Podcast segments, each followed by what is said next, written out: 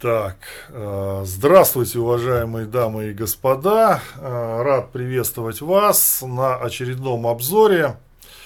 Э, наш стрим сегодня будет посвящен текущей ситуации на финансовых рынках. Как вы знаете, в Соединенных Штатах Америки сегодня выходной, поэтому активность не очень большая, но тем не менее, я бы сказал так, что у нас есть о чем поговорить. А, сегодня затронем ситуацию на российском рынке, поговорим о долларе, поговорим об инфляции, о нефти, о цене золота, а, поговорим о биткоине. А, в общем, все, что вас интересует, мы сегодня с вами обсудим. И прежде чем мы начнем, во-первых, хотелось бы получить обратную связь от вас. Как видно, как слышно понять, все ли хорошо. Во-вторых, хотелось бы вам напомнить, э, ваши донаты важны для развития канала, и поэтому ваша благодарность э, будет воспринята так, как полагается. Э, сделать донат вы можете либо по, значит, путем прямого перевода на карту МИР, либо наведя свой смартфон на QR-код, либо воспользовавшись ресурсом DonatPay, куда можно переводить также деньги с PayPal, а, либо же для тех, кто находится а, за пределами России и имеет возможность монетизации на YouTube, а, сделать донат можно, нажав на значок э, доллара. Все ваши донаты принимаются с благодарностью. Большое вам спасибо. Ну, а я со своей стороны постараюсь наиболее объективно оценить текущую ситуацию – а, понять, какие могут быть ошибки, с чем они связаны, а, для того, чтобы мы с вами, а, по крайней мере, не повторяли эти ошибки из года в год. А такое тоже бывает. Ну, конечно, некоторым, может быть, нравится ходить по граблям, но в целом век живи и век учись. Поэтому расскажу вам из своего опыта что-то, ну, а вы со своей стороны поделитесь со мной своими деньгами. А, итак, здравствуйте еще раз. Я вижу, что появилась у нас добрый вечер, новый стрим. А, вирту, виртуальный трейдер появился. Евгения появилась, Юрий появился. А я не слышу обратной связи. Как э, слышно и как видно, вы можете сказать или нет мне сейчас? Поставьте плюсики, пожалуйста.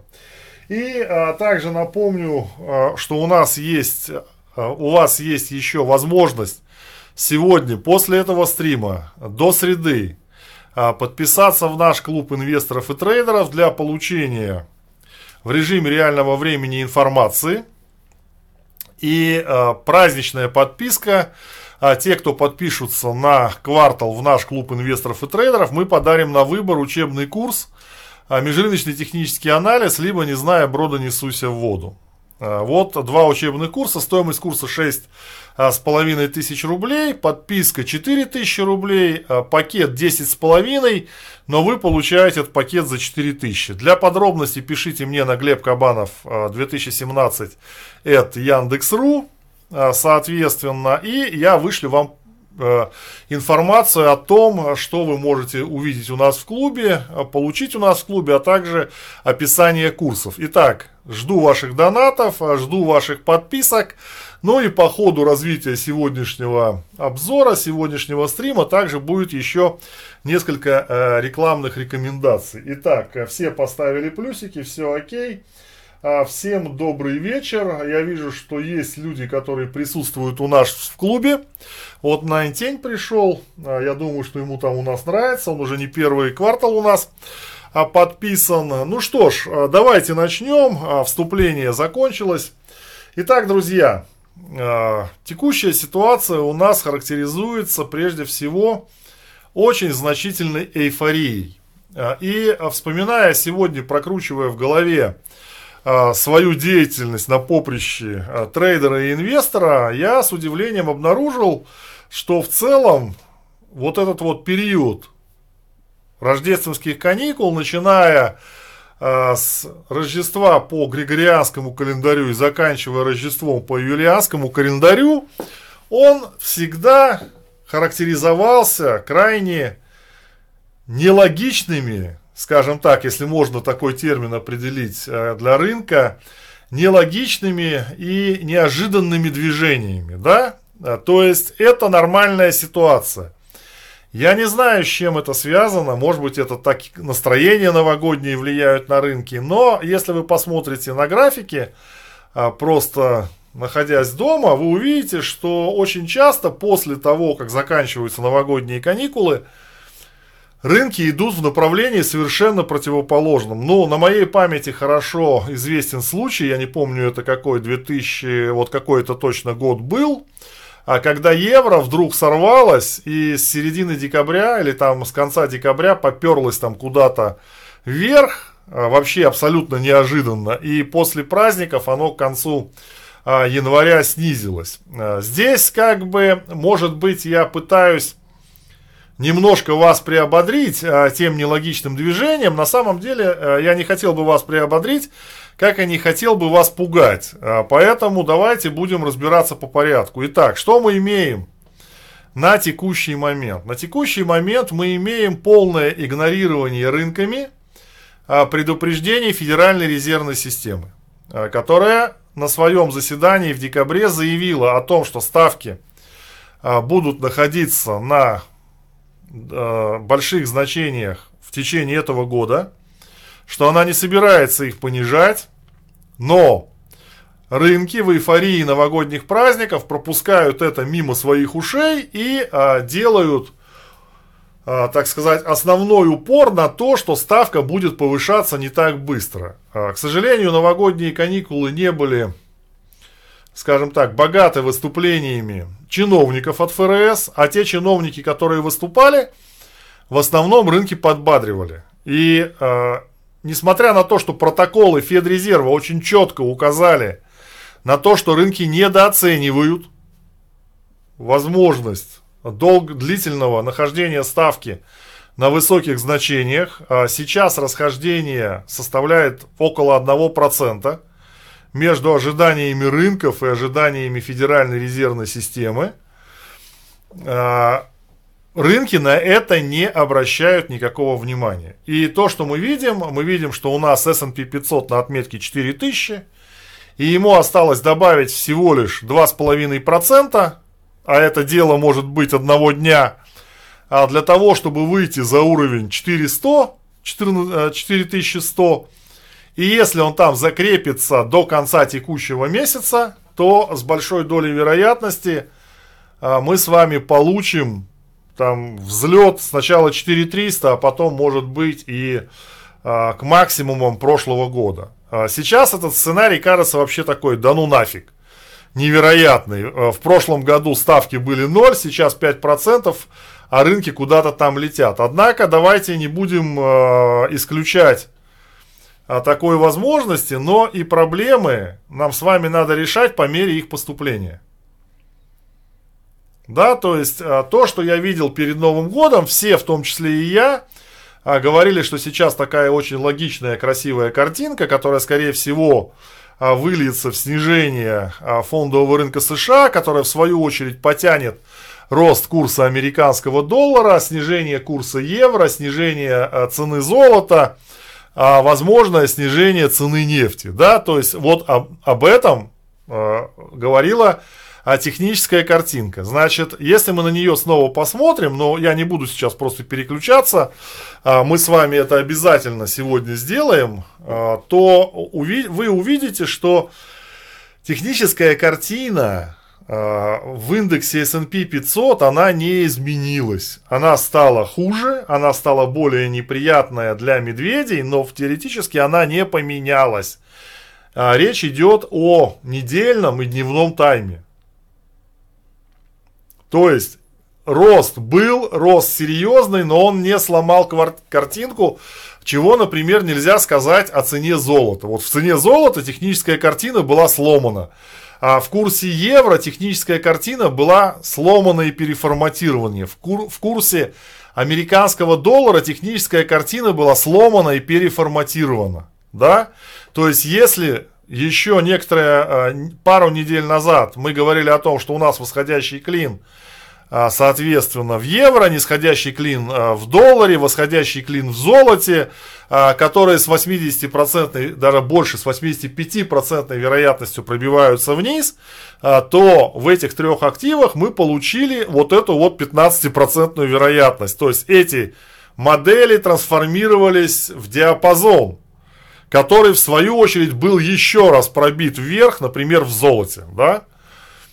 Это раз. В долларе и евро это не произошло, они просто сформировали верхнюю границу диапазона, откатились назад, а вот в золоте диапазон пробили. То есть техническая картинка из логической получ- превратилась в нелогическую, что, собственно говоря, и требовалось доказать, а, что когда на рынке все очень логично, готовь свой кошелек. Это нормальное явление. Значит, а, теперь давайте рассуждать дальше.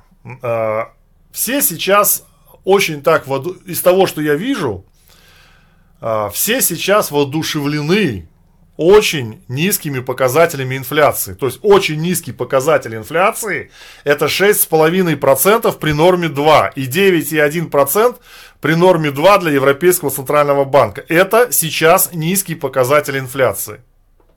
И прям воодушевление, только что от радости чепчики в воздух не бросают и не аплодируют в ладоши. Вот я вам говорю, вот такое у меня впечатление создается. Далее. Из последней информации, которая приходила на днях, оказывается, больше всего меня поразила динамика немецкого индекса DAX, который фактически уже значит, образовал там двойную впадину, и несмотря на те ужасы, про которые нам рассказывают, немецкий индекс DAX сейчас находится на отметке 15 тысяч. При том, что еще совсем недавно он был на отметке возле там 10. То есть немецкий индекс вырос там практически на 40%. Всего лишь там за полгода. И это бы казалось при том, что значит газа нет, топят углем, электричество добывают. Да, это вообще такой европейский прикол, да. А, пересадить всех на электромобили и топить углем. Для того, чтобы вырабатывать электричество. Это нормально сейчас в Европе, да? Никого как бы не смущает. Далее, газ на минимальных отметках, там 580 долларов за 1000 кубометров. И все такие, ура! Но некоторое время назад, значит, э, я в Телеграме у себя куда я рекомендую всем подписаться, телеграм-канал «Деньги в банке», по ссылочке, пожалуйста, переходите, сказал, ребята, газ низкий не потому, что его полно, а потому, что он нахрен никому не нужен. Вот все очень просто.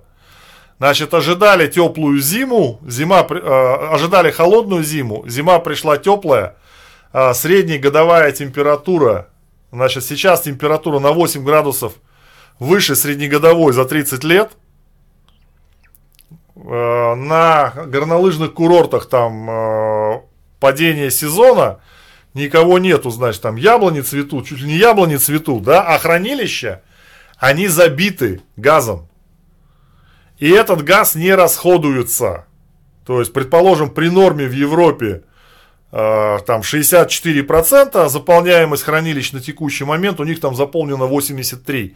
И темпы расходования газа, они очень низкие. Да, поэтому газ никому не нужен, а соответственно цена его низкая. Но проблема не в том, что цена его низкая сейчас, а проблема в том, что этот газ покупали по цене там э, не 600 и 650, а его покупали в лучшем случае по 1350, да, а то и по 2 Э, по 2, по 2 с половиной тысячи. И потребители, которые получают газ сейчас, они получают газ не по тем ценам, которые он там на бирже TTF, там в этом на бирже AIS, во фьючерсе TTF, да, а они получают его по цене закачки. И счета, которые приходят сейчас, в том числе и коммунальные, просто, ну, уже заставляют людей просто шокированы. Понимаете, люди шокированы теми счетами. Но я вам скажу, значит, э, сейчас счет в Риге за, коммуналь... э, за небольшую квартиру такой, что пенсионер даже с учетом дотаций государства не может его оплатить. То есть, вот я в Телеграме вчера вечером покопался в статистике, меня спрашивают, а 435 евро счет за двухкомнатную квартиру это много или мало? Ну, понятно, что если у тебя нету доходов, ну, ты не знаешь, сколько может человек зарабатывать, там 5 тысяч, так для него 435 евро это ерунда, да? Вот я сделал полностью статистику, провел, сколько зарплата, сколько зарабатывают пенсионеры. Я вам докладываю, 11% э, пенсионеров в Латвии получают пенсию меньше 200 евро, 15% пенсионеров получают пенсию от 200 до 300, это 26% пенсионеров получают пенсию ниже, чем 300 евро. И 55% пенсионеров получают пенсию от 300 до 500 евро. Ну, россияне скажут, ну ни хрена себе пенсия 35 тысяч. Да. Только счет за квартиру 435. 435 евро. Вот э, пенсионеры не живут в хоромах. А часть пенсионеров, которая жила там в центре Риги, там у них квартиры по 100 метров были, так они там вообще, там за них уже давным-давно платить нельзя было, сейчас все ищут квартиру поменьше, да, в ходу там однокомнатные, полуторки, вот недавно продали полуторку в таком довольно, ну, не убитом состоянии, но э, в нее можно заселиться и жить, да, вот. И вот такие квартиры пользуются спросом, потому что счета коммунальные просто, ну вот что человеку делать? У него 300 евро пенсия, ну ладно, государство ему дало там 100 евро дотацию, у него 400 евро пенсия, да? А у него 435 счет за квартиру. Вот как жить? На что? Значит, люди берут уже кредиты, да? А если учесть, там, скажем, по работающим, не пенсионерам, то там вроде бы как бы все получается красиво, и в целом получается, что, например, семья там, а, если муж и жена работают, то в среднем по Латвии у них доход после уплаты налогов составляет 1700 евро. Ну, где-то 100 тысяч рублей, да? Но вы же прикиньте, блин, 100 тысяч рублей у тебя доход, а ты 30 тысяч отдаешь за квартиру. А у тебя еще кредиты есть? Ну, обычно никто же без кредитов не живет, да? То есть, вот такая вот ситуация. Поэтому а, то, что там было по газу сейчас, это вообще не обращайте внимания, это раз. А, то, что там инфляция снижается, это тоже внимание можно не обращать на это все. Да? Ну вот а, стоимость киловатта с дотацией государства, то есть государство датировало, а, стоимость киловатта с дотацией государства составляет 70 евроцентов. Ну, умножьте на 75 рублей и вы получите сколько стоит, э, сколько стоит киловатт. То есть 50 рублей киловатт один. Ну вот, вот такие вот цены, да, и это Европа получала газ половину времени, а кое-кто и до 1 января текущего года получал газ из России, да. А теперь представьте ситуацию, в следующем году этого газа нету. Причем нету ни газа, Значит, а, по поводу угля. Вдруг оказалось, что перевозки угля в этом году а, по железным дорогам Прибалтики в два раза выше, чем в прошлом, при том, что введено с августа эмбарго на поставки угля. И целая куча, значит, финансовых разведок а, по всему миру ищет, то есть разведка же она занимается чем? Она занимается тем, что есть надо найти, чтобы никто не обходил санкции. Они ищут, чтобы это все отрубить.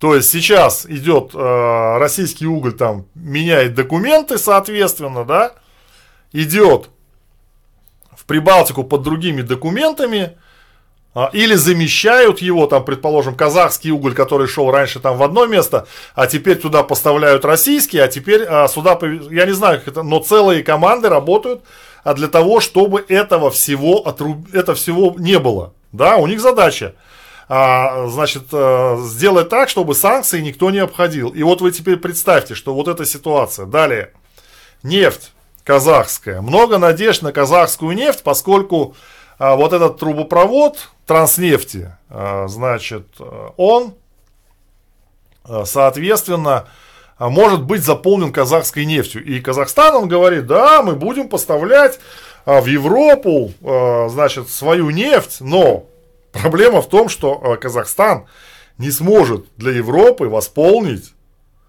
поставки российской нефти, запрет на которую введен, а, соответственно, 5 декабря. То есть ситуация сейчас такая. 5 декабря введен запрет на российскую нефть. 5 февраля вступает запрет на российское дизельное топливо.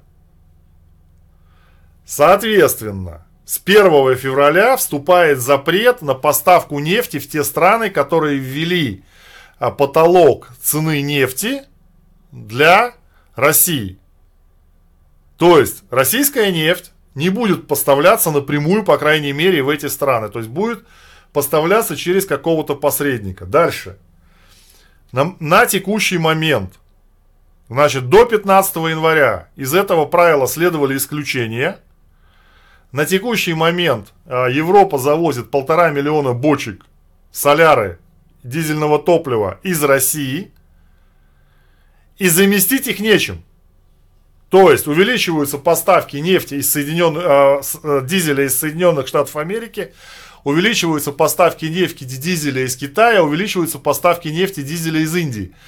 Но вы представляете, какое транспортное плечо? Это раз. Теперь в Соединенных Штатах Америки, как показал прошлый год, американцы очень четко ограничивают экспорт, если у них у самих не хватает э, дефицит дизельного топлива. То есть вот у них дефицит дизельного топлива, и тут же Министерство энергетики Соединенных Штатов Америки а, издает письмо, направляет письмо в перерабатывающие компании американские, а, которые говорит, ограничьте экспорт. У нас самих не хватает, у нас растут цены, ограничивайте экспорт. Да? То есть мы получаем ситуацию на конец текущего года. Российского газа в Европе трубопроводного не будет. Э, заместить его нечем. То, что сейчас закоч, закачано, закачано в газохранилище, даже при, э, скажем так, э, при теплой зиме закончится где-то к марту, да, потом его нужно будет закачивать. Это раз. В феврале заканчивается, значит, поставки дизеля из России – Весь дизель в Европу будет поставляться Индия, Китай, США. Если дизеля будет не хватать, соответственно, США никакой дизель и газ природный в том числе поставлять не будут. Это вот такой момент. Ну хорошо. А, предположим, что его будет хватать. Плечо какое? Значит, и при всем при этом мы видим, что у нас нефть падает. И вдруг, значит, появляются у нас данные. Я, кстати, рекомендую вам подписаться на телеграм-канал, потому что именно туда а, я отправляю вот эти интересные статьи, а, которые вот а, как раз по статистике зарплат, пенсий, по вот этим нефтяным всем делам, которые приходят, значит. Так вот, а вдруг, значит, выясняется, что Министерство энергетики США не может выполнить тендер на покупку нефти. Американцы но тема-то нормальная. Тема нормальная, да? Значит, они продавали в 2022 году свою нефть из стратегических запасов а в среднем по цене 90, где-то 95 долларов за бочку. Черпали, черпали, черпали, черпали, а дочерпали до того, что у них там ковшик по дну черпает, значит, все, стучит уже по дну, цистерны, все, нефти нету, а стратегические запасы, стратегические плюс коммерческие запасы на 40-летних минимумах. Их надо восполнять. Да? И они издают, значит, указ. Э, издают тендер. Мы хотим купить по 70. Не, ну бизнес-то нормальный, что? По 95 продали, 225 миллионов бочек, да, теперь, значит, хотим купить. 224. Хотим купить по 70, да? Ну, 4,4 миллиарда навар. В принципе, все неплохо. А мы с вами удивляемся, почему у нас нефть падает. Вот при всех вот водных, которых я вам рассказал, да, а, при том, что ОПЕК сокращает добычу, при том, что нету резервных мощностей, а, при том, что, значит, а, ну как-то все. Американцы тут же меняют, значит, за один месяц они, а, у них в декабре выходит отчет, что у них, значит, на рын, мировом рынке будет дефицит нефти. И вдруг через месяц они снижают там на 9 долларов среднюю цену и говорят, на рынке нефти будет профицит, нечего беспокоиться. Как-то у вас за месяц это все так красиво получилось. Месяц, в котором были а, последние 10 дней, были новогодними каникулами. Как-то вы так все за месяц все пересчитали. У вас, а что вы месяц, месяц назад не говорили об этом, да? А, то есть при всех негативных водных нефть продолжает падать. А, почему? А потому что цена нефти где образуется? Она образуется в США, на американских биржах. Вот мы сегодня посмотрим, какая там ситуация. Да, сейчас они там затормозили. А, кто-то мне даже Значит, кто-то мне там даже писал, что э, как бы нефть утрамбовывает дно. Нет, все может быть. Я тут, знаете, спорить, что она там делает. Нефть сейчас в самой большой неопределенности, которая существует, это нефть. Но проблема-то в чем еще? Смотрите, опять же, возвращаясь к инфляции. Вот э, хотел бы ваше внимание на это ну, обратить. Проблема в том, что инфляция, вот если посмотреть на ее график, она снижается с июня. С июля. Да? Вот в США инфляция была там 9, и потом с июня снижается, да? И снижается она вместе с нефтью.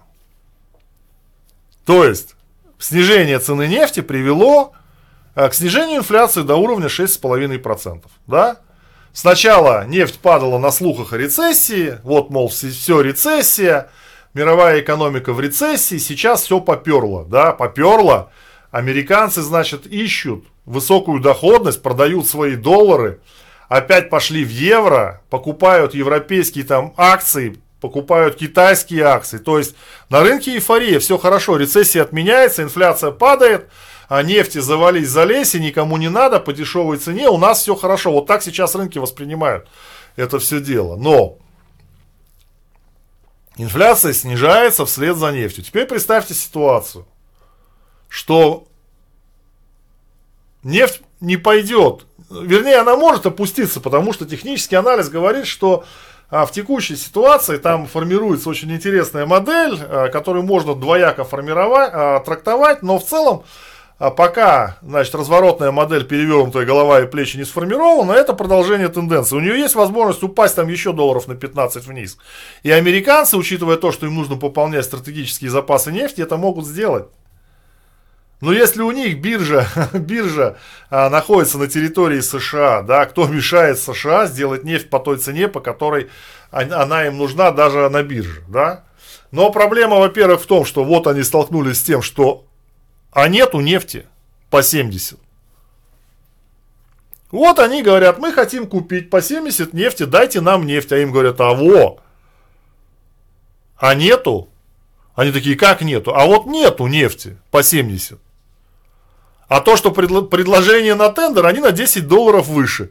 И мы с вами приходим э, к ситуации, когда вот, э, опять же, уже несколько месяцев она у меня крутится на голове о фрагментации мирового рынка нефти. Когда у вас будет цена для, на бирже одна, для Европы будет цена другая, поскольку они это все будут завозить там а, через, а, ну я не знаю, как это сказать, так чтобы, ну вы поняли меня, да, через Китай они это все будут завозить. Понятно, что нефть российская, которая уплывет в Китай, там будет переработана, а потом придет в Европу в качестве дизельного топлива, это совсем не та цена, по которой Европа получила бы дизельное топливо с коротким э, транспортным плечом, да?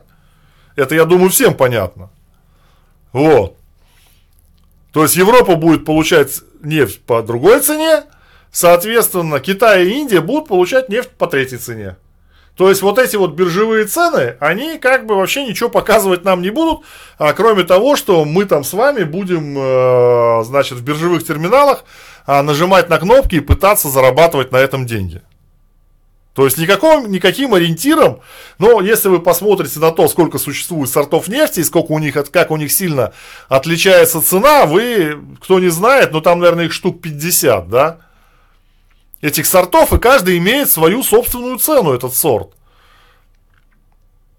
Поэтому э, вот этот вот, вот этот вот механизм, который сейчас, э, который сейчас формируется в мире, он может привести к тому, что цена нефти будет совершенно не такой, какой она будет на бирже.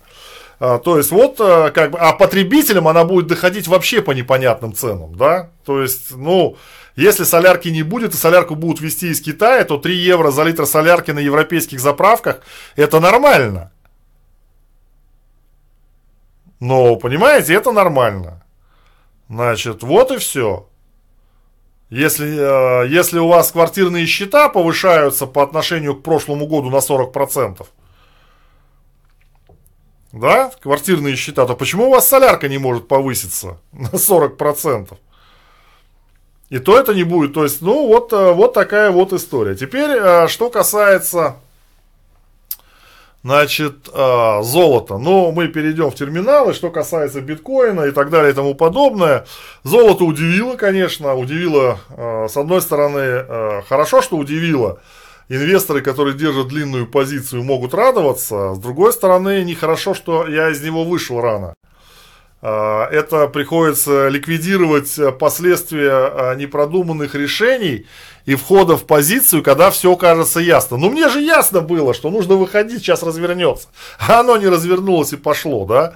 А, поэтому здесь вот такие вот, значит, явления. Но, наверное, я думаю, с вводной частью я закончил. Значит, так, с индексами разобрались, с американскими.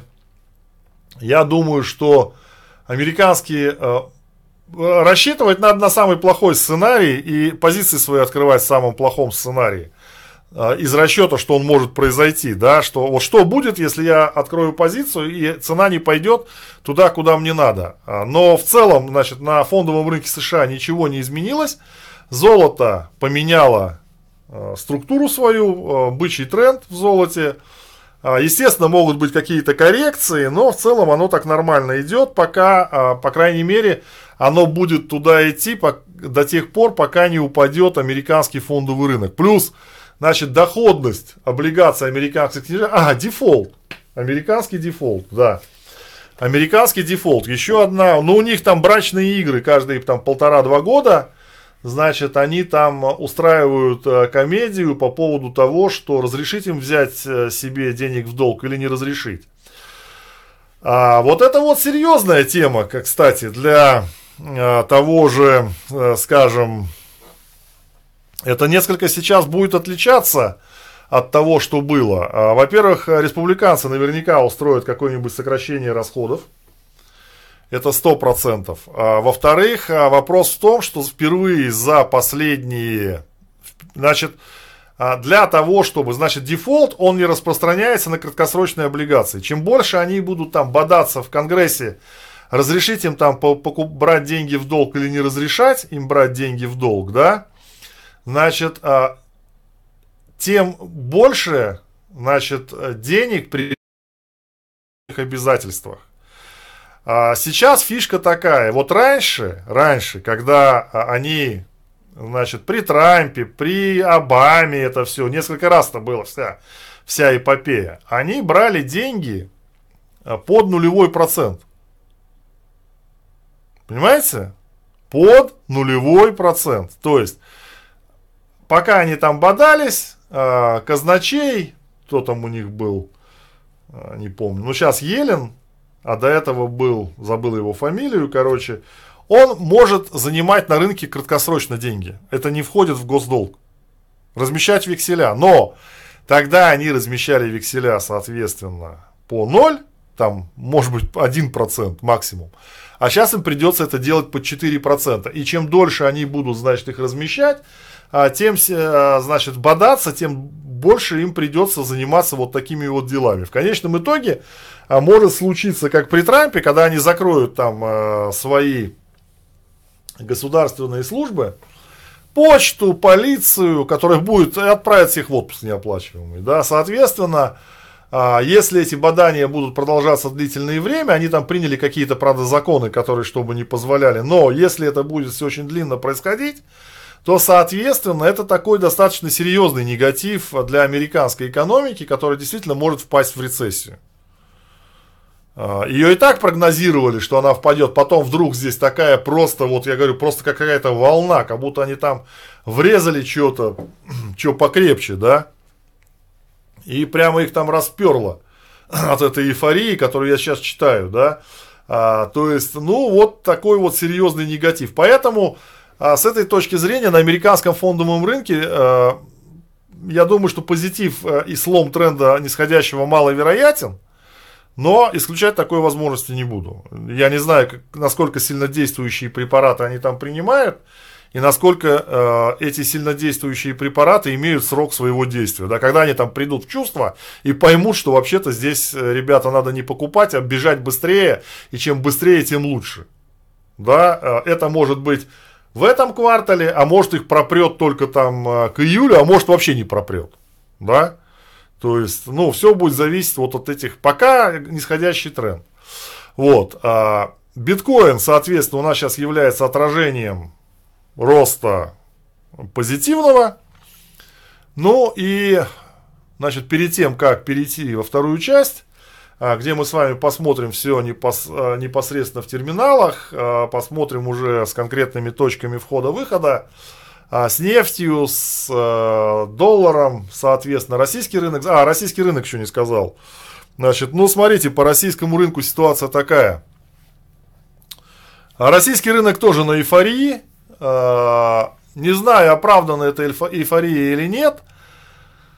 Но российский рынок, если говорить о долгосрочных инвестициях в него, для тех, кто, скажем, имеет склонность к рискам, Э, для тех, кто не боится инвестировать на длительный срок и имеет веру э, в светлое будущее, он, в принципе, на текущих уровнях довольно привлекательный для покупок.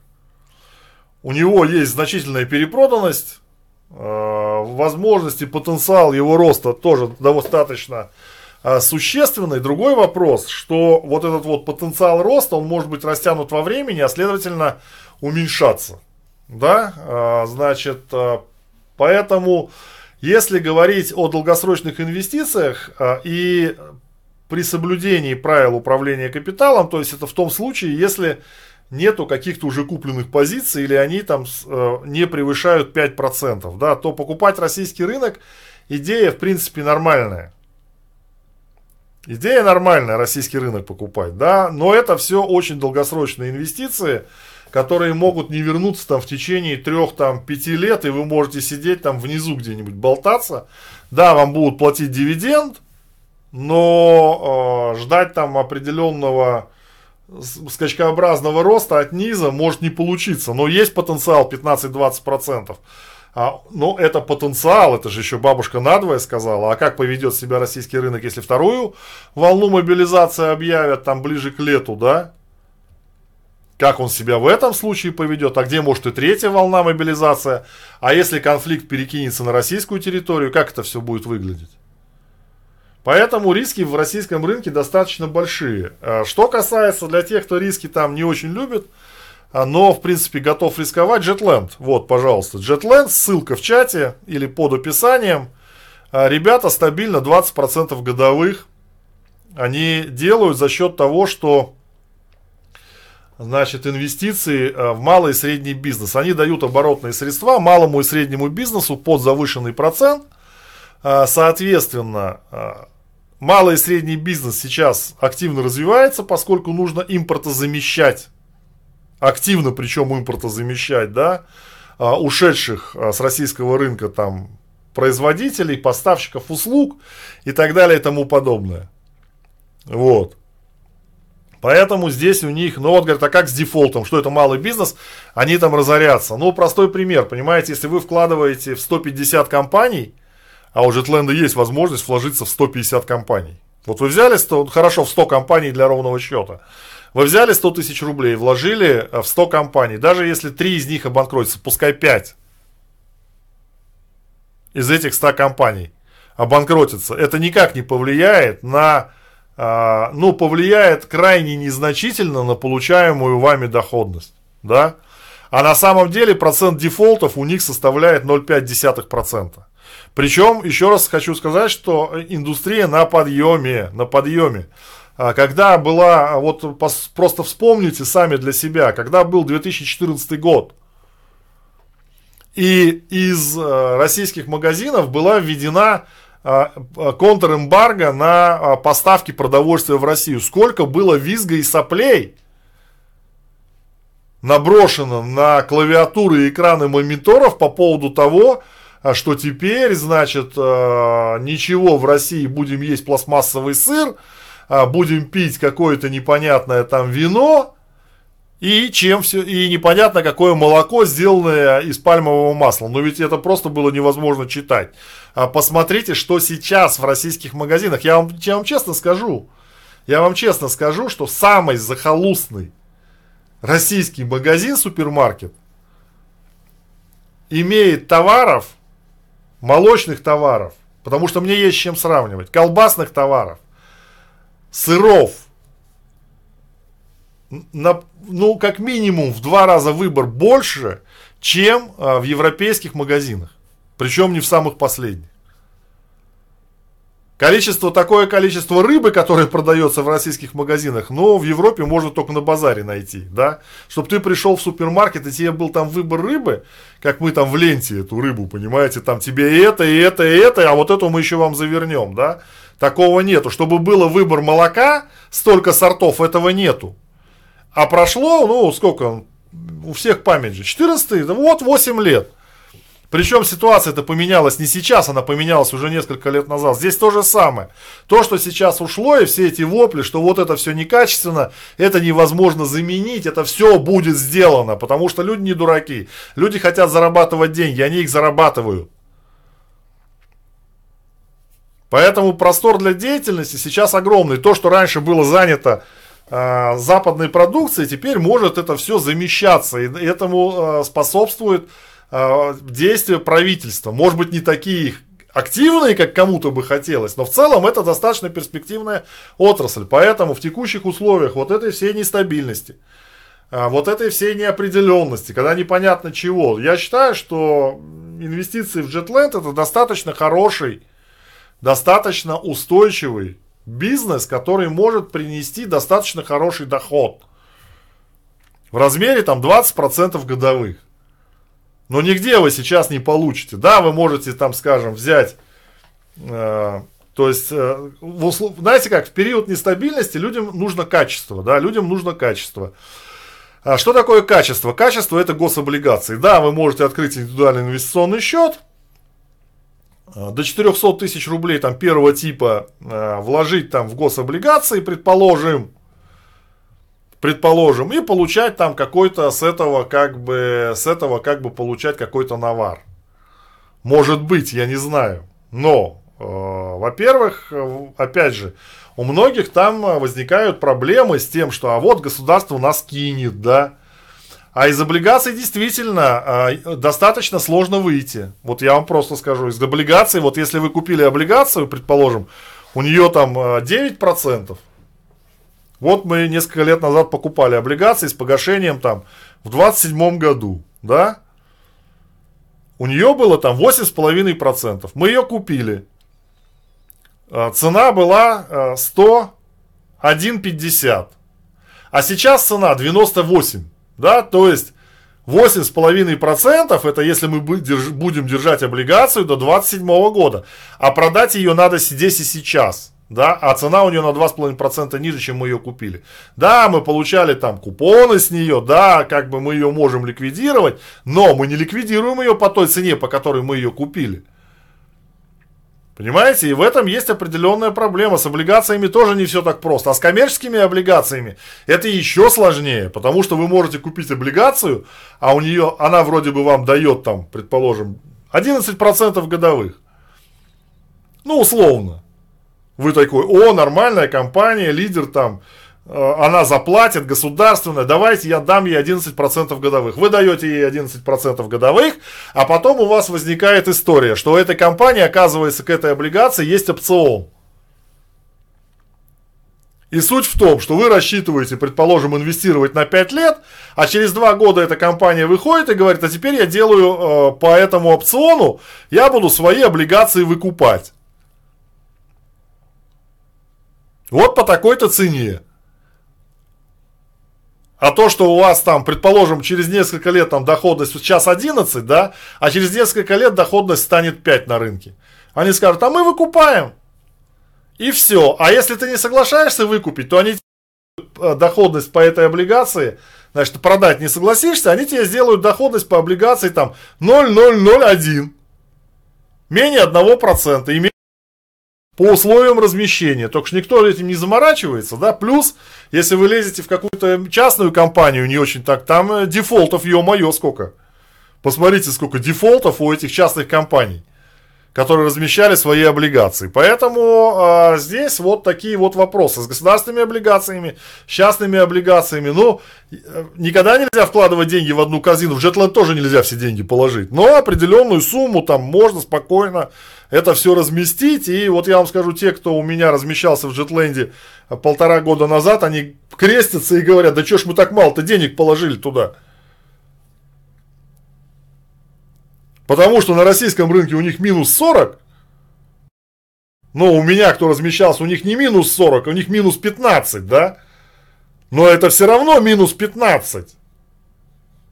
За счет того, что мы размещались там с условием нейтральности, за счет того, что мы а, всегда держали половину денег там а, в рублях и в валюте, за счет того, что мы там этот портфель переформатировали, удалось упасть не на 40-50%, как большинство российских активов, а упасть на 15%, но это минус 15, понимаете?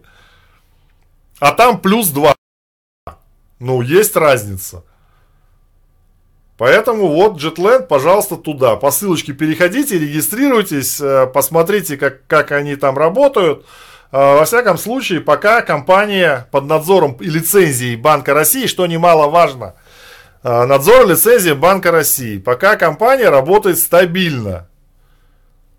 А что будет дальше? Ну, здесь я, извините, на все воля Божья. Я думаю, что все будет хорошо. Но это так, ладно, теперь, значит, идем.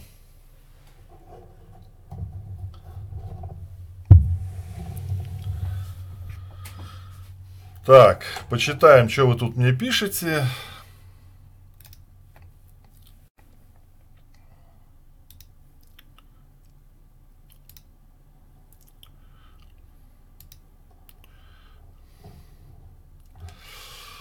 Так. Ага. Угу.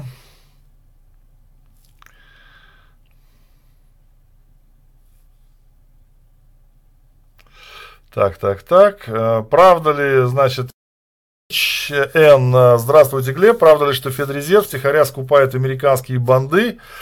А, и оно массово инфляционно, потому что вброс системы в наличку продолжается. Нет, э, Федрезерв не скупает американские банды, а, потому что у них на сайте, а, у них на сайте идет э, снижение, отчетность у них достаточно хорошая, и у них по плану снизить к маю по сравнению с прошлым годом баланс на триллион. Они по этому плану идут, да, Значит, они по этому плану идут. Поэтому они не э, скупают банды. Плюс ко всему прочему, у них э, есть большая проблема э, в том, что сейчас они перестали выплачивать еще доходность в казначейство. То есть раньше была у них веселая схема. Они держали на своих, скажем, счетах, на счете открытого рынка они держали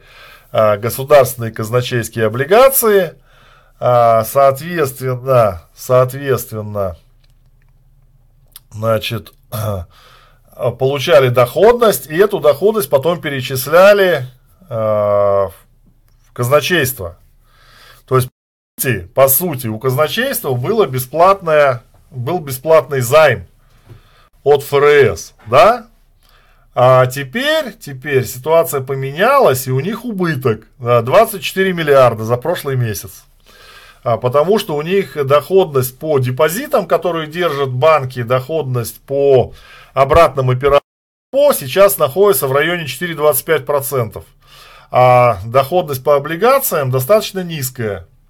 И разница между доходностью по облигациям и вот этим ставкам а, по депозитам и репо, а, или по как их еще называют, необязательным резервом, она достаточно существенная. Сейчас это убыток 24 миллиарда, не очень понятно, как они его будут погашать, но, видимо, у них же не только это составляет прибыль, наверное, спишут откуда-нибудь, да, поэтому а, ФРС не держит. Так, а, в Турции цены на еду выросли на 25%, а, с Нового года, когда все это кончится. Ну, наверное, это все кончится тогда, когда политика будет несколько другая Эрдогана. Экономическая, да. А, так, виртуальный трейдер, 61% ожидается.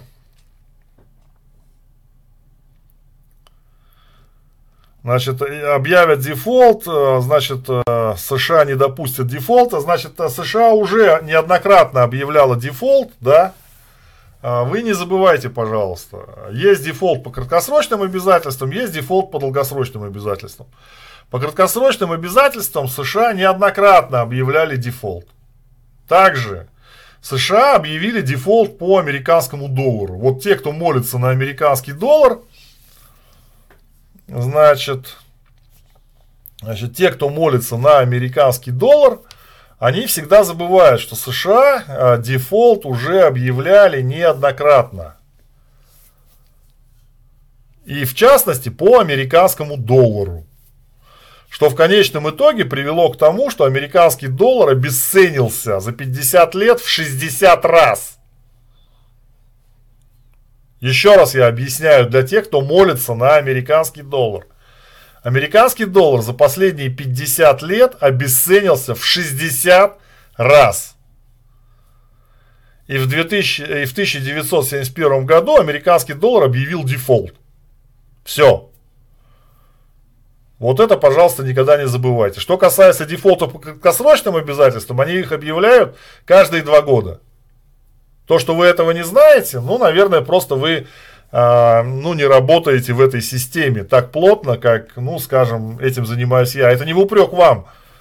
Я для этого и работаю в этой системе, для того, чтобы рассказать это вам. А вы меня поблагодарите за то, что я вам рассказываю.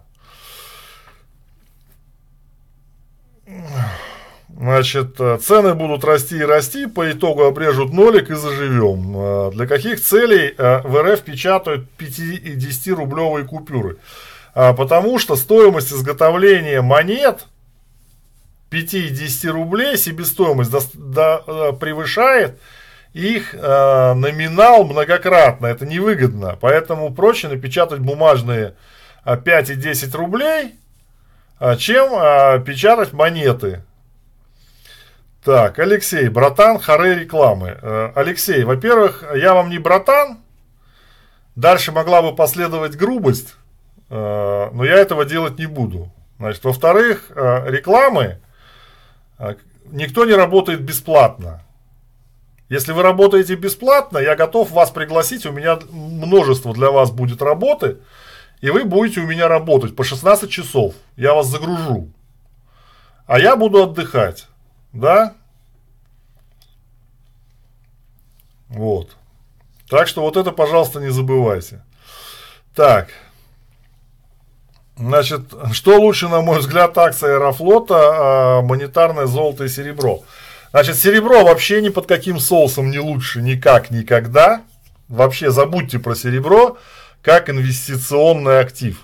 В монетах а, физическое, потому что а, физическая разница между покупкой и продажей физического серебра, она огромная, вы вряд ли ее отобьете и лучше с ним не связывайтесь. То же самое касается серебра в, бирже, в паевых, не в, не в паевых, а в обезличенных металлических счетах. Даже у Сбербанка серебро в обезличенных металлических счетах не подлежит страхованию вкладов. И, конечно, вы можете купить, но разница между покупкой и продажей у них, по-моему, составляет там около 12%, 15%, да. А, кроме всего прочего, если мы говорим о серебре и его росте, то исторически золото обгоняет серебро. То есть серебро как инвестиционный актив это лотерейный билет, а, который скорее всего а, принесет вам убыток, но только если вы его а, поймаете где-нибудь э, в очень удачный момент времени. Такие случаи есть. Но я не думаю, что этим можно заниматься, если вы не профессионал. Поэтому про серебро просто забудьте. Этот актив не для вас вообще. Да? Так, а что касается акции Аэрофлота, а, ну, я не знаю, акция Аэрофлота, знаете, вот российское правительство, говорят, российское правительство э, плохо работает. Вот смотрите, они продали Аэрофлот по 100, а сейчас он там по 25, да? Ну, нормально. Они же приватизировали Аэрофлот, а, по-моему, по 104 рубля, а сейчас он 25. Вот прикиньте, какой навар от приватизации Аэрофлота, да? Значит, для того, чтобы Аэрофлот э, начал расти, для этого а, должны начать летать через Россию.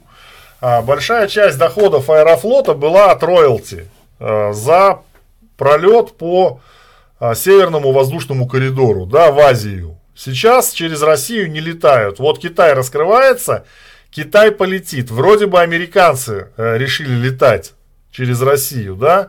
Европейцы не летают, пока не будет восстановлен пролет э, по, соответственно, через северный этот путь воздушный скорее всего, никакого аэрофроста аэрофлота не будет.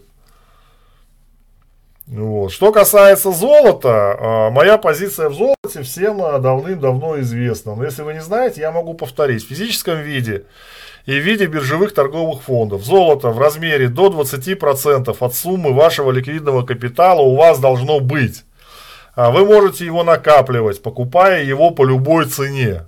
Потому что золото это актив, который на длительной дистанции растет. У него бывают периоды достаточно серьезных падений, достаточно серьезных падений. Но вы также должны понимать, что по своей сути золото, особенно физическое, это то, что вы будете продавать в самый последний момент времени.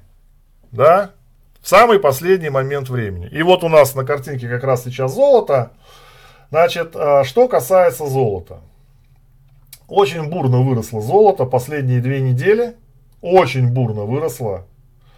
А, добавило фактически 100 долларов. А, ну, неожиданно, прямо скажем, для меня. Связано это с ослаблением американского доллара, который у нас терял, значит, терял в своей стоимости. Вот. терял в своей стоимости, э, значит, американский доллар.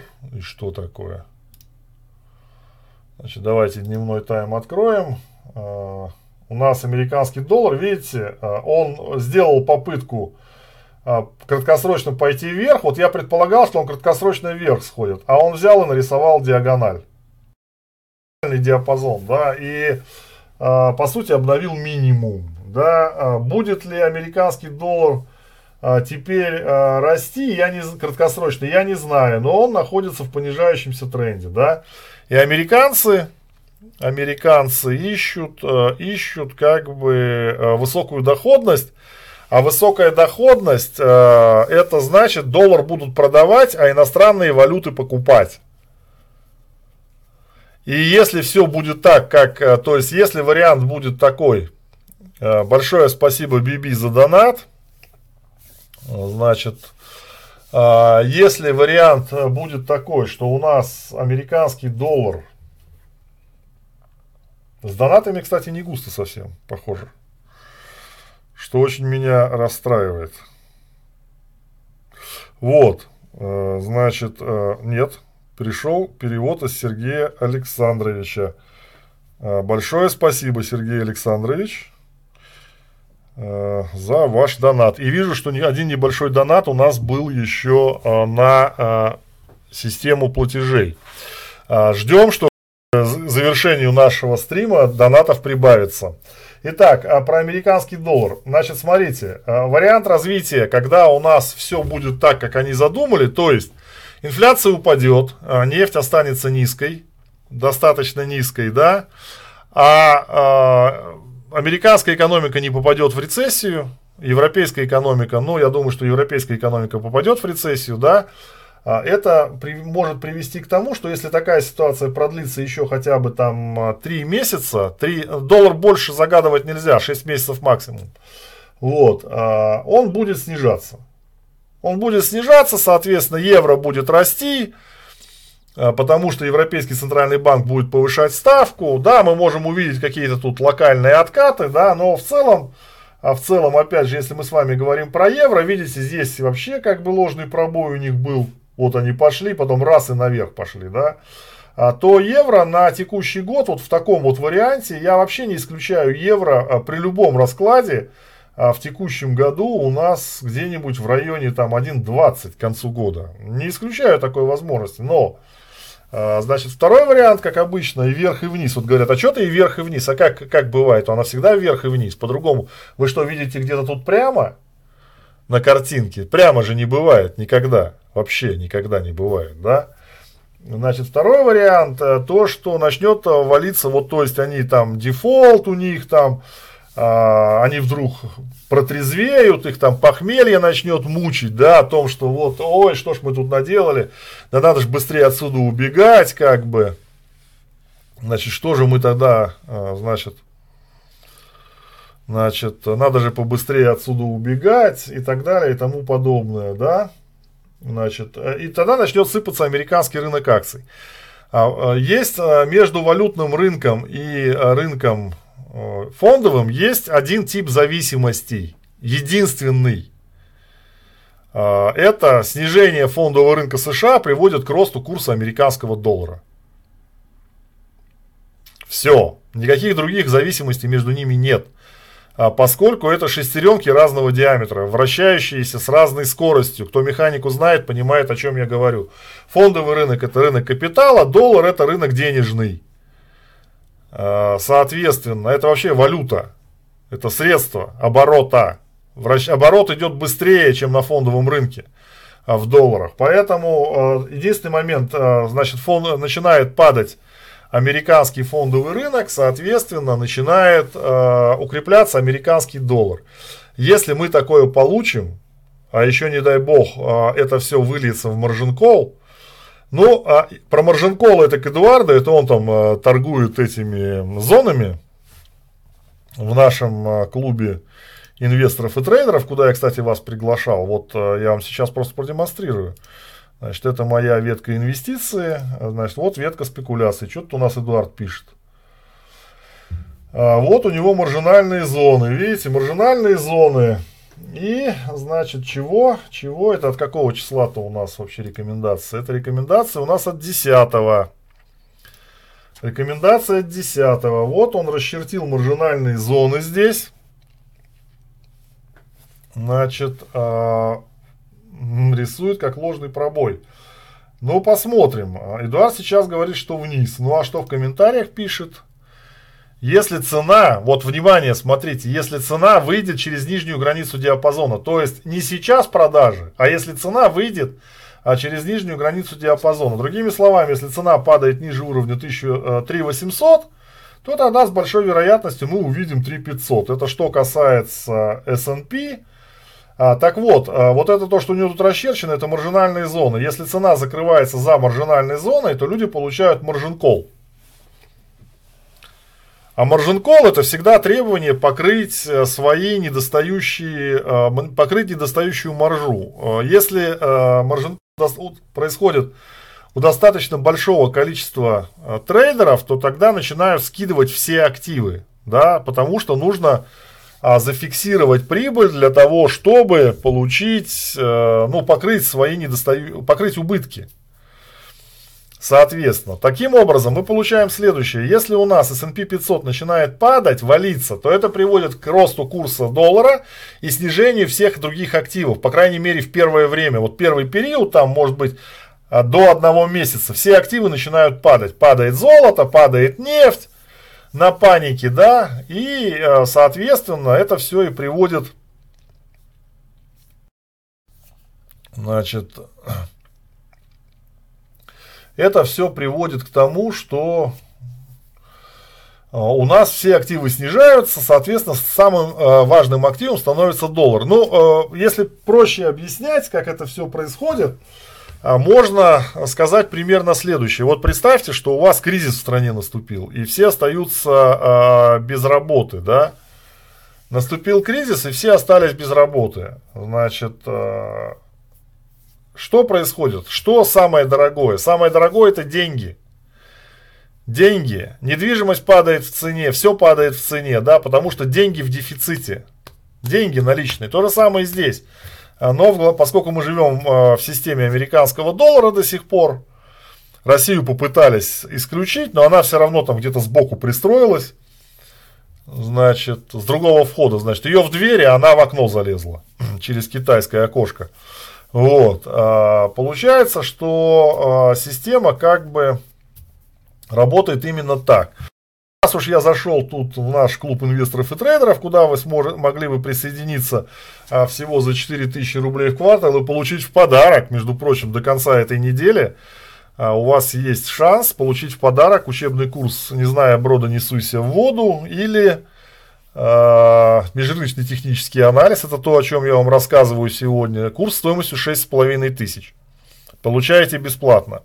А, пишите мне на Глеб Кабанов 2017 от Яндекс.ру, я вам пришлю инструкции. Значит, смотрите, у нас тут есть Инвестиции, спекуляции, вот кнопка бабло, особенно популярная для российских рынков, российских инвесторов, где идут целый день, дают рекомендации. Есть два портфеля, один портфель фондовый рынок, один порт, другой портфель срочный рынок. И вот здесь вот э, идет постоянная балансировка э, в этих портфелях активов различных и прям рекомендации. Покупаем, продаем э, в течение рабочего дня. Ну вот, скажем, по срочному рынку у нас такие тут результаты. Есть, э, тут где-то было у нас подведение итогов. Э, ладно, не буду сейчас искать. В общем, неплохо срочный рынок прирастает, примерно 35% за последние там полгода он прирос. По фондовому рынку, естественно, э, результаты не такие веселые, но они в комплекте выступают достаточно хорошо. А, можно говорить, что за полгода в комплекте они принесли э, около 17% доходности. То есть, вот, пожалуйста, 4000 э, рублей вы отбиваете за сколько дней? Вот даже просто в кнопке бабло, не считая всего остального, как, например, у нас тут есть рубрика налоги и сборы. А, налоговый консультант в прямом эфире. И можно заказать даже ему составление налоговой декларации, правда, за отдельную плату. На какие-то короткие вопросы вы можете спросить. Так что присоединяйтесь э, к нашему клубу инвесторов и трейдеров. Значит, э, так, э, с золотом разобрались, с, евро разобрались, с долларом разобрались. Что у нас еще? Значит, давал рекомендации некоторое время назад по покупку зерновых, но, к сожалению, к сожалению, зерновые пока... А, вот DAX у меня как раз появился. Давайте-ка я вам на DAX покажу. А, значит, DAX, немецкий DAX, да, при том при всем, что э, вот такая вот картина. Э, с моей точки зрения, это реально безумие. Вот то, что сейчас происходит, а с моей точки зрения, логическое, это реально безумие, да, потому что, ну, какая немецкая экономика? Она, вот сегодня пришли данные о том, что они, значит, потеряли, всего 21 страна рассматривалась, у них было там 14 а, место, сейчас они переместились на 18 место с точки зрения а, привлекательности инвестиционной, да, то есть выводятся заводы, выводятся предприятия, выводятся компании, они уезжают или в Азию, или уезжают в США, да, а при всем при этом мы с вами видим, что у нас немецкий DAX, он находится всего лишь, вот вы просто вдумайтесь с этим, в это. Всего лишь в 6% от своих исторических максимумов. Понимаете? Всего лишь в 6% от своих исторических максимумов. При этом обращаю ваше внимание на вот эту модель. Двойная впадина, подтверждение пробоя и рост. Классическая модель технического анализа. Вот если не включать голову и просто торговать по графику, но, э, понимаете, это, это вот еще раз э, говорит нам о том, что график, в принципе, первичен, гораздо более первичен, чем все наши мысли и наши предположения о том, что происходит. Вот реально. Реально график первичен. Понимаете? Но с моей точки зрения это чистое безумие. Вот то, что сейчас происходит на немецком рынке. Да? А, то есть, ну, я не уверен, что им удастся вот эту зону пройти. Совсем не уверен. Но в целом, еще раз говорю, мы в 6% 6% от исторического максимума. Вот. А, немецкое правительство потратило на поддержку своих граждан и компаний в этом году, вот цена вопроса, цена вопроса, да, а, потратила в этом году 200 миллиардов, в прошлом году 200 миллиардов евро. Они в пандемию тратили на всю страну 220 миллиардов. Заимствования делали дополнительно. А сейчас они потратили 200 миллиардов. На следующий год у них 440 миллиардов запланированы э, заимствования. Вот. Поэтому, поэтому как бы вопрос такой очень, вот с моей точки зрения, очень интересный. Но однако очень показательный, да.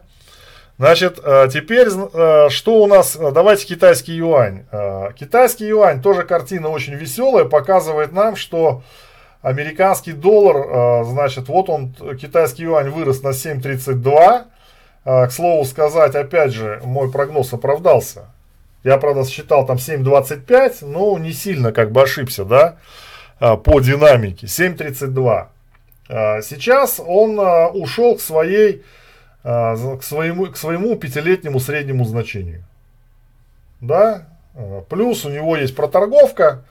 А, я думаю, что китайский юань в своем снижении к американскому, в своем, в своем росте к американскому доллару, в принципе, в принципе, достиг своих значений. Да? То есть я не думаю, что он будет очень сильно укрепляться по отношению к американскому доллару.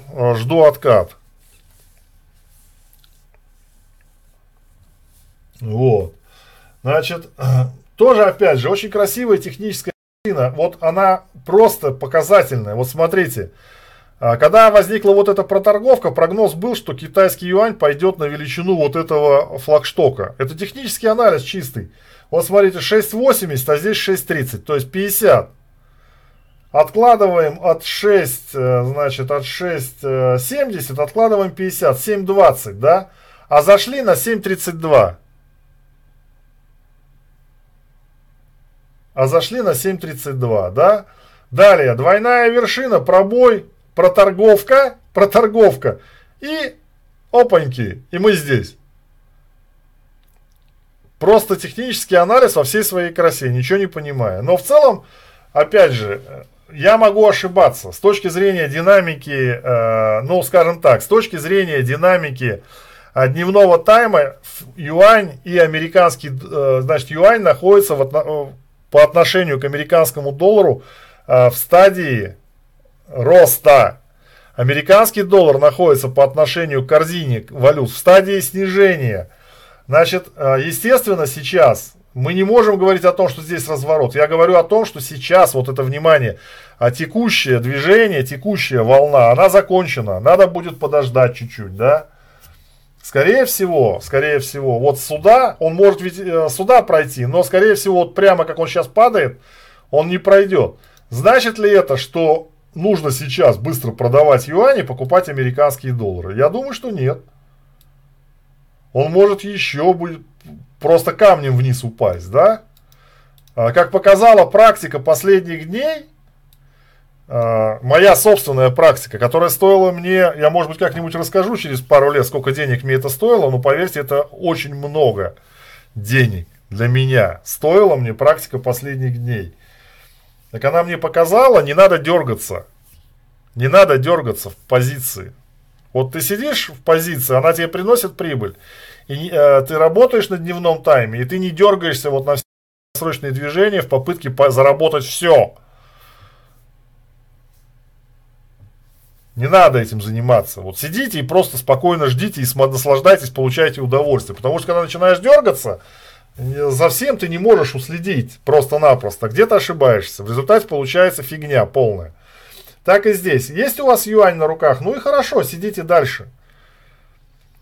Вопрос в другом. Если вы сейчас хотите его покупать, то может быть надо подождать. Потому что если его покупать сейчас, то где ставить стоп?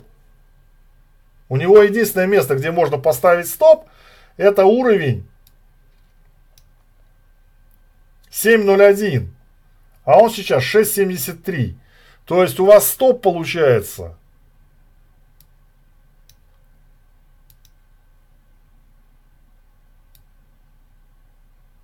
Пять процентов.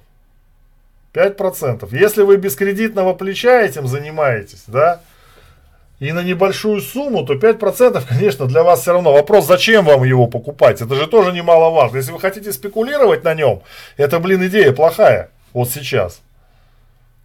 Купить китайский юань. А может и хорошая, но в целом, ну, надо подождать, если для спекулянта. А если вы собираетесь там его куда-то там купить, чтобы там что-то купить на него, да, превратить его в реальные товары, услуги, да, то может и неплохо его сейчас купить, понимаете? Он довольно крепкий по отношению к доллару, то есть хорошую цену можно получить, потом можно будет. Вот, то есть, ну вот как бы надо определяться с точки зрения, для чего вы этим всем занимаетесь, да. Рецепта, понимаете, что для спекулянта может быть смерть, для э, кого-то другого может быть как раз за счастье. Я же не знаю. Э, тут э, вот сейчас 342 человека присутствуют, да, и у каждого свои собственные цели – 342 цели, да, а, поэтому э, рецептов нету универсальных. Что делать? Я говорю, что если для спекуляции, то покупать сейчас плохо. Ждите более выгодных моментов. Покупать юань, продавать пару. Ну и в заключение российский рынок, он наделал у нас тут много шума. Значит, а, давайте посмотрим на него. Наверное, посмотрим на доллар-рубль, да.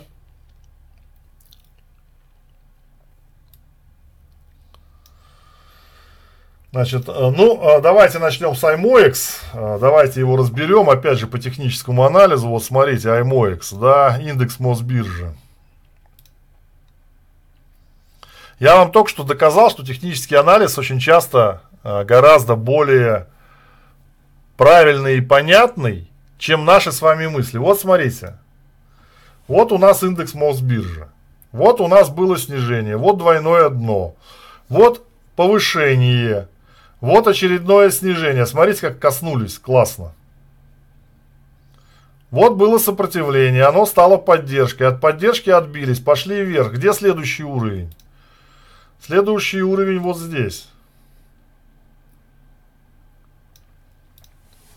Следующий уровень вот здесь, да, значит, э, рынок может застрять в диапазоне, это раз.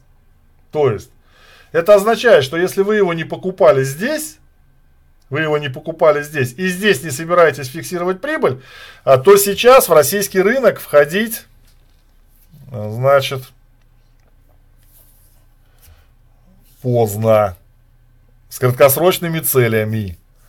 Поздно, с краткосрочными целями, да? То есть, что может произойти? А, он может дойти до уровня 2246, а потом пойти вниз. Останется вот в этом диапазоне поскольку э, динамика положительная, э, динамика положительная как бы она есть, но она как бы вот такая же эйфорическая новогодняя, да? Это раз. Второй момент. Если вы покупаете долгосрочно российский рынок, смотрите, о чем я говорил вам в начале этого стрима. Вот у вас есть российский рынок, давайте кинем сюда пятилетнюю Пятилетнюю среднюю.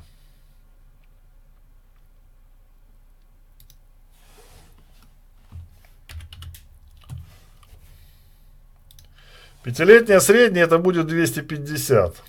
Да?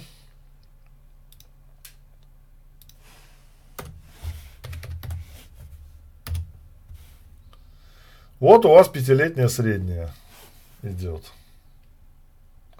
Смотрите рынок всегда возвращается к средней. У вас сейчас по пятилетней средней значение российского рынка на уровне 2800, а сейчас он 2246. Далее. Рынок всегда возвращается к 50%. Nabрасываем 50%. У вас 50% 3000, грубо говоря. Да, 3000. Следовательно, следовательно, если вы сейчас покупаете там минимум на 5 лет, то вы можете рассчитывать, что инвестиции в российский рынок принесут вам, соответственно, а, сколько процентов? Берем отсюда.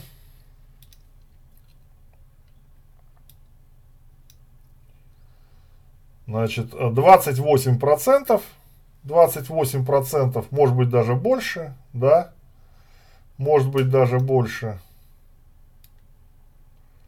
Давайте вот сюда возьмем. Около 30, э, около 30 процентов. Значит, вложив деньги сейчас в российский рынок, вы получите э, 30 процентов э, на горизонте 3-5 лет, плюс дивиденд, российский, который вам придет. А дивиденд, если будем брать на уровне, а, ну давайте возьмем 6% в среднем дивиденд, да, а, по текущим, можно рассчитывать на то, что вы получите еще 30%. То есть а, за 5 лет а, вы увеличите доходность, можете, не увеличите, а можете увеличить, где-то в среднем 12% в год получить. Это с технической точки зрения, да? А может быть, получите быстрее, а может быть, не получите. Вот здесь вот надо определиться. То есть, если мы говорим о как долгосрочных инвесторов, у вас нету э, сейчас больших инвестиций в российский рынок, э, у вас есть деньги свободные, которые вы планируете вложить, то вперед из песней, вот, пожалуйста. Вот вам расклад. Но вы должны понимать, что в текущей, э, вы для себя должны решить вот что – Достаточно ли 12% доходность, которую мы с вами рассчитали на горизонте 3-5 лет, премия, будет ли она достаточной премией за те риски, которые вы сейчас э, будете на себя принимать. Это все очень сильно индивидуально, понимаете, когда мне говорят, что вот там, например, Jetland, там большие риски, они могут разориться, или там не надо вкладывать в государственные казначейские облигации, они там могут разориться, да, а, или не надо покупать акции той или иной компании в той или иной стране. Это все абсолютная чушь, понимаете? Если вам не надо, то мне, может быть, надо. Если вам не надо, вот, например, я говорю, не покупайте там государственные казначейские облигации США, но страна стоит на пороге дефолта, да, ну, как бы логично. Э, страна стоит на пороге дефолта. Какие, э, какие государственные казначейские облигации? Или вы не понимаете, что такое дефолт? Вы не понимаете, что такое дефолт? Какие вам государственные казначейские облигации США, да? Вот. Реально. Но для другого человека, который, например, живет в США, да, который дум, уверен в том, что э, государственные казначейские облигации США сейчас ему принесут, вот десятилетки, а десятилетки принесут ему 3,5% доходности в год, да, то есть он знает, что он в течение, 30, э, в течение 10 лет, инвестировав сейчас, он получит за это 35% в долларах США. А для него это может быть то, что надо. Как мы можем ему сказать, нет, ты не покупай. Он для себя решает сам, это его деньги, его устраивает вот этот риск или нет. Вот и все. Ну и мы тут в прошлом, как бы, в прошлом э, стриме как-то мы разбирали, э, сколько могут принести, э, значит, на дистанции 10 лет, 10 лет, да, на дистанции 10 лет – сколько можно а, заработать на американском рынке. И получилось 7% в год. Понимаете? 7% в год. Вопрос-то в том, что не в том, можно ли куда-то вкладывать или нельзя куда-то вкладывать. Вопрос лишь в том, сколько вы готовы вложить, что, сколько вы готовы, понимаете, а, если вы не хотите нести никаких рисков, берите по миллион четыреста тысяч рублей, разносите их в 10 государственных банков, и то тогда у вас будет риск, потому что ваше государство может перестать существовать. Ваше государство, ваше государство, как бы, оно может перестать существовать. Вероятность такого развития событий сейчас не нулевая.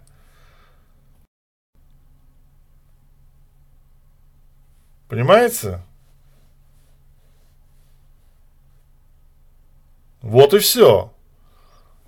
Так что даже ваш депозит в банке, там как бы, а золото, он скажет, а вот давайте в золото вложим, окей. Знаете, сколько случаев, когда золото закапывали, а потом не могли его найти? Земля золото любит, оно уходит в землю. Его невозможно найти. Люди закапывают, сажают яблоньку, потом пришло время откапывать золото, яблоньку поднимают, а золота там нету. Это вот э, из э, пример из моих родственников.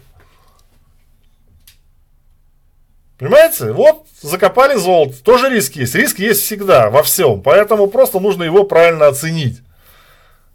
Да, и когда вы его оцениваете, ну, в конце концов, вы не ходите каждый день э, по улице в строительной каске, правда? Хотя вероятность того, что вам на голову упадет соси, сосулька, не сосиска, сосулька или там кирпич, она же тоже существует. Но вы же каждый день не ходите в строительной каске по улице, правда? А на стройке без каски находиться нельзя, потому что там вероятность попадания кирпича в голову или к чего-нибудь еще очень сильно увеличивается. Но если вы будете такие простые примеры применять к своей собственным инвестициям, наверное, у вас немножко жизнь от этого упростится, правда? И, конечно, еще раз повторяю, я не могу давать рецепты универсальные. У каждого они свои. Я могу лишь поделиться своим взглядом на рынок. А вы действуйте так, как вы считаете нужным. В конце концов, а, мой стрим не является индивидуальной инвестиционной рекомендацией. Вот. Что касается инвестиций, это гражданин Украины. Вот и все, что я вам могу сказать про него. Который вдруг решил давать рекомендации по российскому рынку. Я не знаю, зачем он это делает. Вот тут написали про него. Ну и заодно устранить конкурента в моем лице. Все. Вопросы есть? Да, 7 на 30 лет. Баффет вообще долгожитель. Баффет долгожитель. Живет долго. А, ну, еще раз благодарю всех за донаты. Вот вижу, что пришли потихонечку приходят донаты от вас. Э, большое спасибо э, за внимание. Подписывайтесь на канал, подписывайтесь в Телеграм. Ну и приходите к нам а, в клуб инвесторов и трейдеров. Значит, акция для тех, кто хочет активно работать на рынке. В клуб инвесторов и трейдеров. Приходим, платим 4000 за 3 месяца, получаем инструкцию получаем учебный курс и зарабатываем деньги, учимся торговать. А для тех, кто не хочет активно инвестировать э, и торговать на рынке, э, кладем деньги в JetLand по ссылочке э, внизу данного видео. Для тех, кто ничего не хочет, но хочет меня поблагодарить, загоняем донат. Чем больше, тем лучше. А для тех, кто ничего не хочет, ну хотя бы лайк поставьте. Всем пока, да пребудет с нами профиль.